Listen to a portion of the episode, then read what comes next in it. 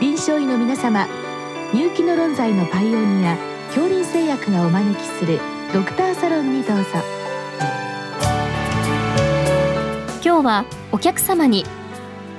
恐林大学産婦人科准教授森貞徹さんをお招きしております。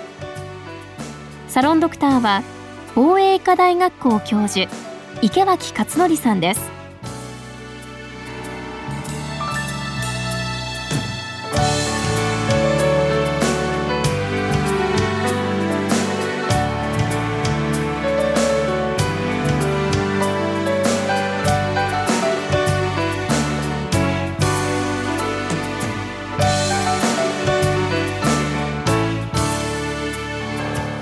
森澤先生こんばんは。こんばんは。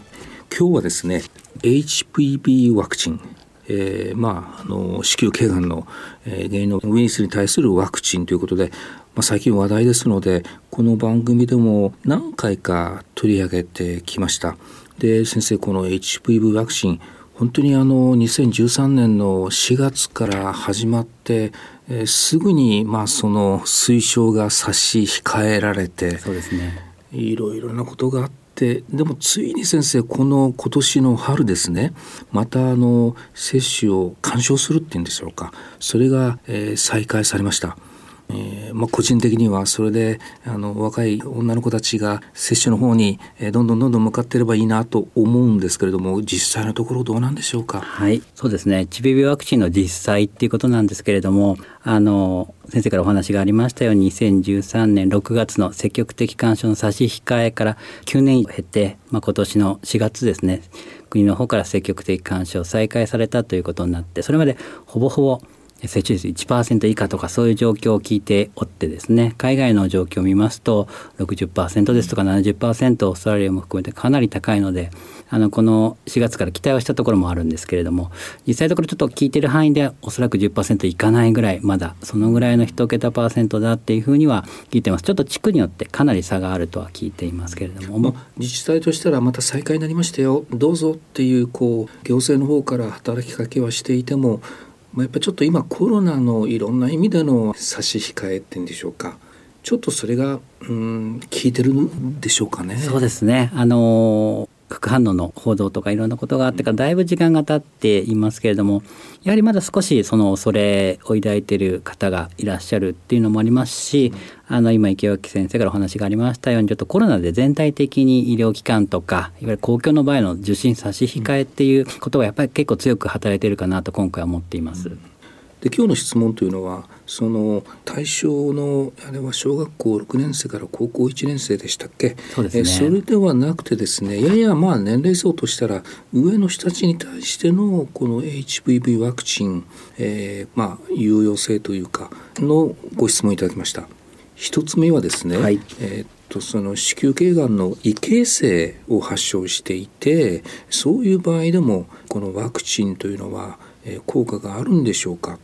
そうですね。あの多くの先生方も期待したいところなんですけどもこの HPV ワクチンっていうものがあの原則というかその薬理が基本的に予防ワクチンですね。HPV があの初めて体に感染するのをブロックするための、まあ、中和抗体を作るためですとか細胞性免疫を作るためっていうものですのであのおそらくこう異形成発症してるっていう段階でまあ、子宮頸がんの前がん病変がんの発生には9割以上もうかなり100%近く HPV が関わっていると言われてますので、まあ、そういった方にそこで予防ワクチンを打ってもちょっと残念なんですけれどもちょっと病気の退縮効果っていうものは得られないというふうに考えられていてあの今のは予防ワクチンの話なんですけどもまだまだあの治験ですとかパイロット的なスタディでは治療のためのワクチンもどんどん開発研究されているとは聞き及んでいますが今あの話題にしている HP ワクチンというのはあくまで予防ですのであの携帯異常を起こして異形成になっている方の退縮効果とか治療効果っていうものはまず期待できないと考えていいんじゃないかなと思います。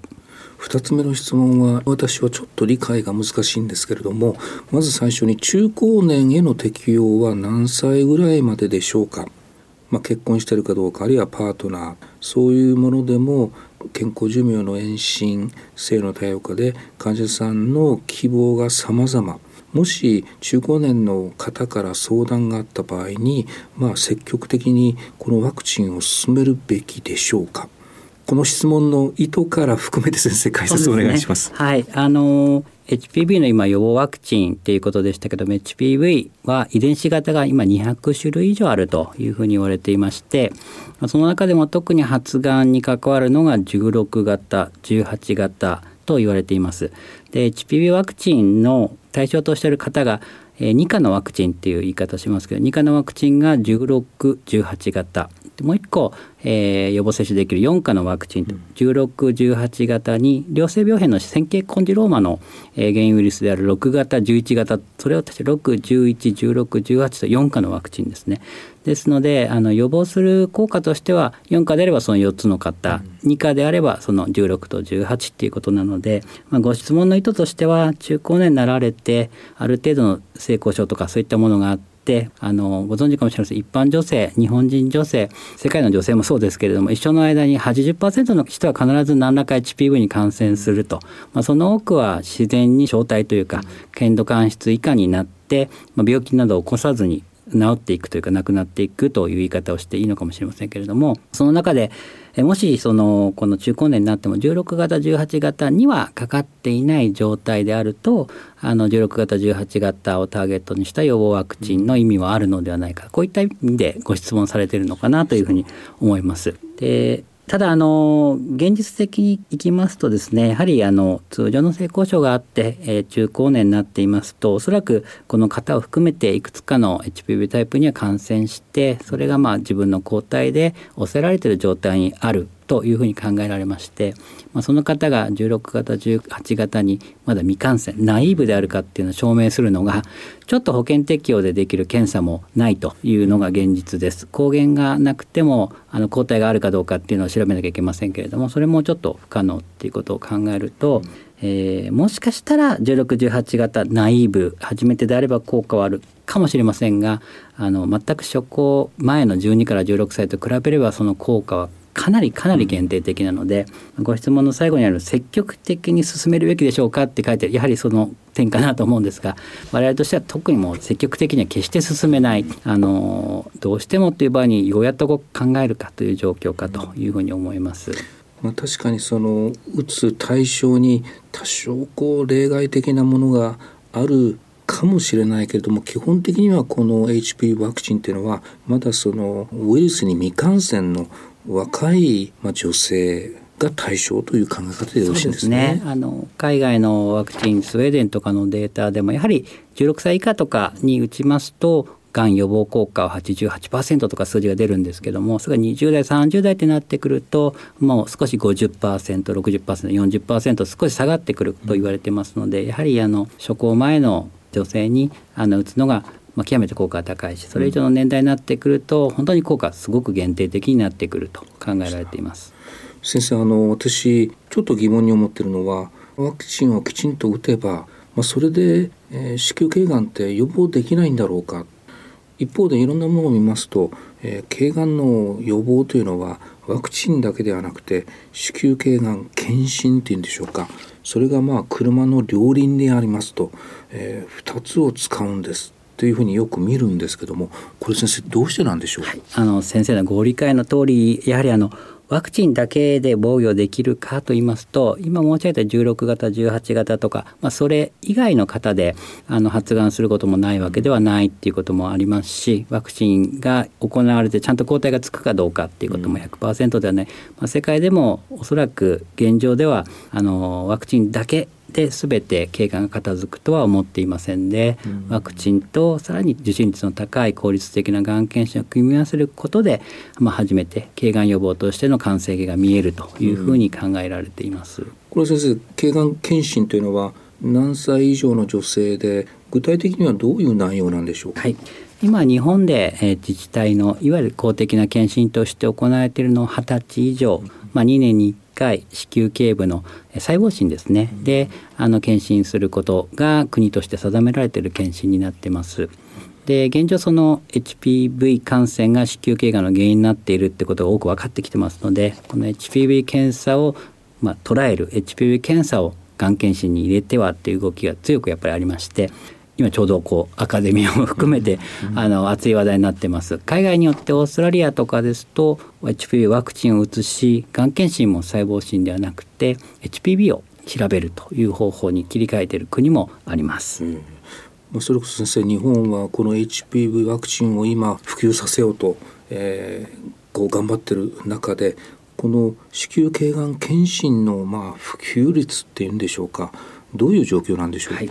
えっと、現在は細胞診で行っているんですけれどもよく報告されたのは大体受診率対象年齢の40%ぐらいっていうふうに言われています。まあ、これも海外の70%韓国とかも60%って数字も出てますので、まあ、比べると低い数字というのはやはり不安になるところではあります。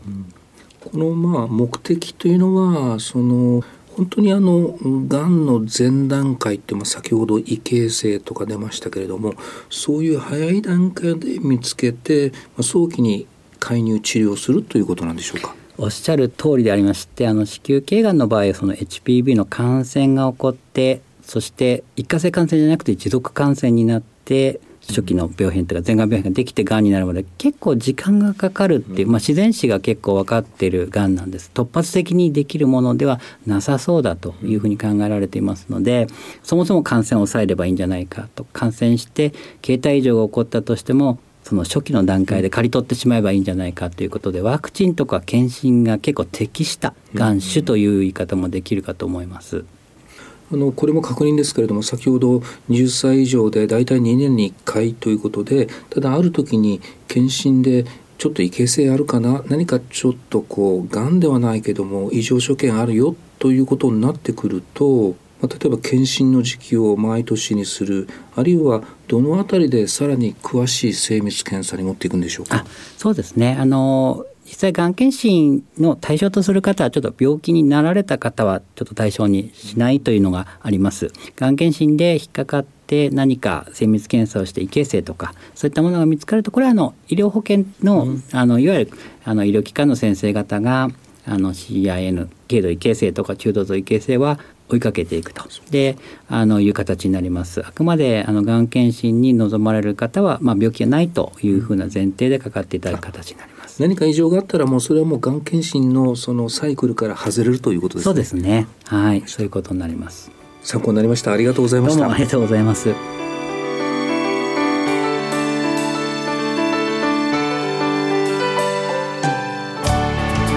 今日のお客様は京林大学産婦人科准教授森貞徹さん。サロンドクターは防衛医科大学校教授池脇勝則さんでした。それではこれで恐林製薬がお招きしましたドクターサロンを終わります。